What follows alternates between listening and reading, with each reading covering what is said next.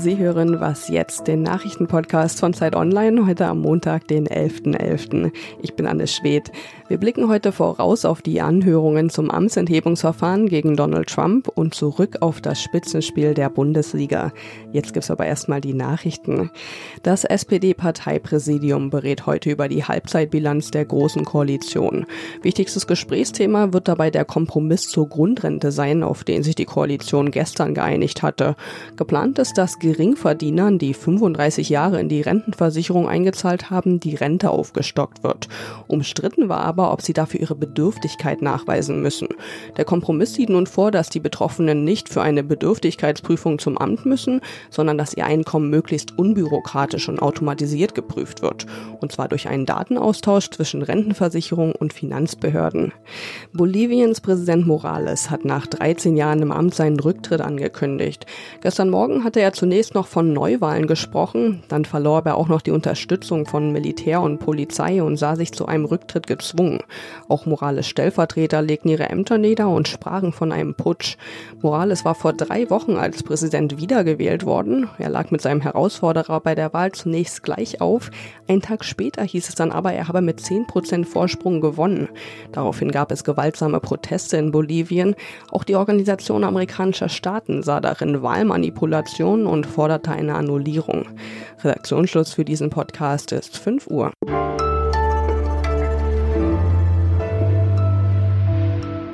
Willkommen zu einer neuen Was jetzt Folge. Hier ist Rita Lauter. Vermengung von geschäftlichen Interessen mit dem politischen Amt, Beschimpfungen der eigenen Geheimdienste und jetzt auch noch die Ukraine-Affäre. US-Präsident Trump wird vorgeworfen, bei einem Telefonat mit dem ukrainischen Amtskollegen Zelensky Ermittlungen gegen seinen demokratischen Rivalen Joe Biden und dessen Sohn gefordert zu haben, als Gegenleistung für Militärhilfen. Die Annahme oder Forderung von Wahlkampfhilfe ausländischer Regierungen ist in den USA aber verboten. Und nun haben sich die Demokraten dazu durchgerungen, ein Amtsenthebungsverfahren zu starten und in dieser Woche beginnen die öffentlichen Anhörungen. Am Telefon ist jetzt unser US-Korrespondent Jörg Wimalasena. Hallo nach New York. Grüß dich, hi. Jörg, zunächst mal, was ist da von den Anhörungen eigentlich zu erwarten? Wer soll da aussagen und warum? Ja, also du hast es gesagt, zum ersten Mal sind in dieser Woche die Anhörungen öffentlich. Es gibt drei große Aussagen. Die wichtigste ist aber die von Gordon Sondland. Das ist der US-Botschafter zur EU. Mit der EU hat er sich allerdings weniger beschäftigt als mit der Ukraine in seiner Zeit da. Sondland hat nämlich mutmaßlich die Schattendiplomatie, die Trump wiederum mutmaßlich mit der Ukraine aufrechterhalten hat, um Ermittlungen gegen Joe Biden und seinen Sohn zu erzwingen. Da war Sondland ein ganz wichtiger Mittelsmann. Er hat sich in der Anhörung, die ja vorher schon im Geheimen stattfand, ein wenig in Widersprüche verhakt und dann nochmal seine Aussage korrigiert ob er von einem Quid pro Quo wusste, also die Auszahlung von Militärhilfen an die Ukraine abhängig sein von einem Statement des Präsidenten, dass man da Ermittlungen aufnehmen würde. Das ist ihm erst nachträglich eingefallen. Insofern wird er wahrscheinlich am Mittwoch, wenn seine Anhörung ist, ordentlich von beiden Seiten gegrillt. Wenn ich das richtig verstehe, werden also Leute vorgeladen, die schon mal ausgesagt haben, nur hinter verschlossenen Türen. Warum dann denn das Ganze nochmal? Das hat zwei Gründe. Der erste Grund ist, dass die Republikaner die bisherigen Befragungen so ein bisschen charakterisiert haben, als wäre das irgendwie ein geheimes Tribunal. Und sie haben Transparenz gefordert und dem kommen die Demokraten jetzt nach. Aber die Hauptinitiative geht von den Demokraten aus, weil sie natürlich wollen, dass in live im Fernsehen übertragenen Anhörungen die Zeugen dann nochmal schildern, wie diese ganze Ukraine-Affäre eigentlich ablief. Also es geht darum, die Öffentlichkeit auf die Seite der Demokraten zu ziehen.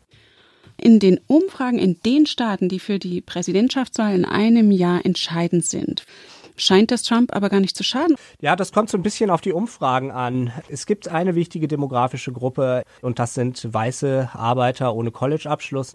Die sitzen in den wichtigen Swing States, die Trump 2016 gewonnen hat. Gerade unter Männern ist da die Zustimmungsrate sehr, sehr gering für Impeachment. Die werden wahrscheinlich auch durch dieses Impeachment-Verfahren ihre Haltung zum Präsidenten nicht unbedingt ändern. Kann das sein, dass Sie auch deswegen das Impeachment nicht besonders interessiert, weil Sie ganz andere Probleme haben? Ja, das gilt auch nicht mal nur so sehr für weiße Arbeiter, sondern auch für Schwarze, für Frauen, für alle, dass die Frage, welchen Kuhhandel ein Präsident mit der Ukraine betreibt, das mögen zwar Journalisten sehr interessant finden, hat aber mit den brutalen sozialen Realitäten in den USA relativ wenig zu tun. Die wichtigsten Themen, das sagen auch Umfragen immer, sind die Gesundheitsversorgung, sind Jobs, ist ein Bildungssystem und in all diesen Bereichen gibt es grauenhafte Missstände und die muss man adressieren. Und genau das passiert eben nicht, wenn die Presse jetzt dieses Impeachment-Verfahren in den Vordergrund stellt. Und was den Wählern dann vielleicht auch kleben bleibt, 2020, wenn es an die Wahlurne geht, ist nicht, dass die Demokraten für ihre sozialen Rechte kämpfen, sondern hauptsächlich wegen einer internationalen diplomatischen Frage, die ohnehin niemand versteht, den Präsidenten absägen wollen. Und wie das draußen im Land ankommt, das sieht man dann spätestens 2020. Das Impeachment hat ja eh nur eine Chance, wenn auch Teile der Republikaner dafür stimmen, also Trumps eigene Partei. Wie schätzt du das ein? Werden die Republikaner Trump jemals ihre Unterstützung entziehen? Das halte ich für sehr, sehr unwahrscheinlich. Trump hat eine Zustimmungsrate von 89 Prozent unter republikanischen Wählern. Das ist besser als die Partei selbst. Und im Grunde genommen wissen die Republikaner aktuell, dass sie von der Beliebtheit ihres Präsidenten abhängig sind. Aus dem Grund werden die sich nie von Trump distanzieren oder zumindest nicht genug, dass dieses Amtsenthebungsverfahren irgendeine Chance auf Erfolg hätte. Vielen Dank nach New York, Jörg. Sehr, sehr gerne. Danke.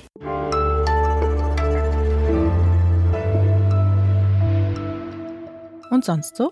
Die, die Bundeskanzler werden wollen, können es nicht. Und die, die es können, wollen es auch nicht. Dabei ist es eine schwierige Situation im Moment im Land. Die schärfste Opposition überhaupt. Und so wenig Kanzler wie heute war noch nie. Ein bitteres Urteil, das der Entertainer Habe Kerkeling bei einer Preisverleihung über die deutsche Politik gefällt hat und unfreiwillig hat er sich damit offenbar selbst als Politiker empfohlen. Die Grünen wollten ihn nämlich in seiner Heimatstadt Recklinghausen als Oberbürgermeister aufstellen, wie Kerkeling in einem Zeitungsinterview bekannt gab. Doch nach einiger Überlegung habe er dann abgelehnt, zu wenig Ahnung habe er vom Geschäft und zu beinhart sei der Job. Mal sehen, ob er wenigstens der Unterhaltungsbranche treu bleibt oder ob er es hält, wie im Titel seines Bestsellers. Ich bin einmal weg.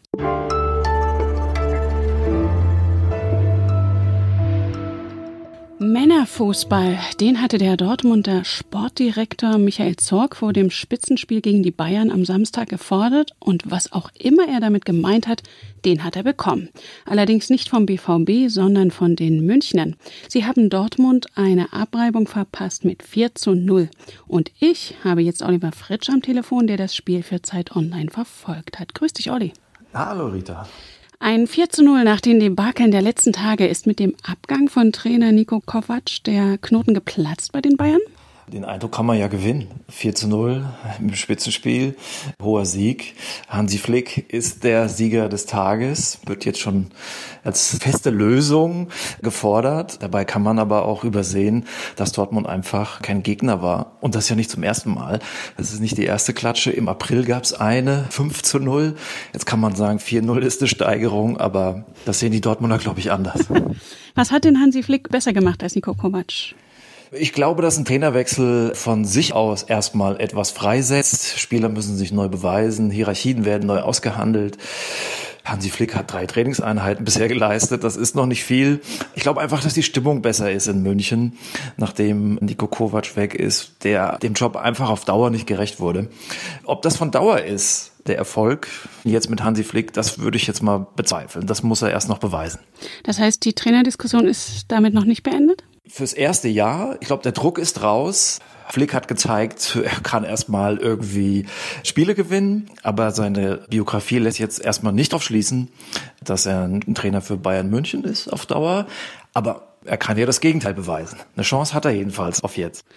Und im Vorgespräch hattest du mir gesagt, dass beide deutschen Spitzenvereine derzeit auf der Sinnsuche seien. Und wenn du gerade sagst, eine Steigerung von 5 zu 0 auf 4 zu 0, ist möglicherweise nicht das, was sich die Dortmunder erträumt haben. Wie weit sind Sie denn mit Ihrer Sinnsuche? Ja, vor allen Dingen müssen wir über Dortmund reden nach dem Spiel. Letzte Woche war 5 zu 1 gegen Bayern. Da war die Bayern-Krise und jetzt ist die Dortmund-Krise da. Ich glaube, dass das kein großes Glück mehr wird mit Dortmund und Lucien Favre. Das wissen alle, das spüren irgendwie alle in Dortmund. Noch ist wohl keiner zu dem Schritt bereit, zu einer Trennung. Vielleicht hoffen sie noch auf ein paar schöne Tage, aber ich rechne damit, dass da bald der Schritt vollzogen ist. Ob dann natürlich eine bessere Lösung wird und ob Dortmund dann wieder die Spitzenmannschaft ist, diesmal unter Jürgen Klopp war, das ist nochmal eine andere Frage. Also für Dortmund ist viel Arbeit. Also noch ein paar schöne Tage vor der Trennung. Das kann sich ja vielleicht auch Uli Hoeneß vorstellen, denn der war zumindest zufrieden mit diesem letzten Spiel in seiner Amtszeit als Bayern-Präsident. Am Freitag wird er nun verabschiedet. Er wechselt in den Aufsichtsrat. In aller Bescheidenheit hatte er auf die Frage, was die Bayern ihm zu verdanken hätten, zurückgefragt. Haben Sie eine halbe Stunde Zeit? Wird jemand wie er, der so von sich überzeugt ist, es schaffen, sich künftig rauszuhalten? Also man muss sagen, man kann auch eine Stunde oder anderthalb Stunden damit füllen, um mm. die Verdienste von Uli Hoeneß für Bayern München, meinetwegen auch den deutschen Fußball aufzuzählen. Da hat er völlig recht. Aber ich glaube, seine Zeit ist vorbei. Die großen Erfolge liegen zurück und seine Stärke hat er längst eingebüßt. Ich glaube, er hat ein bisschen den Kontakt verloren zur Gegenwart.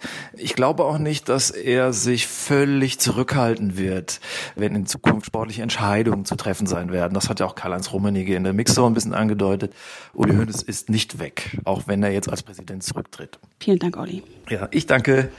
Das war was jetzt der Nachrichtenpodcast von Zeit Online. Schreiben Sie uns gern an wasjetzt@zeit.de. Für Sie im Studio Marita Lauter. Ich wünsche Ihnen einen guten Start in die Woche.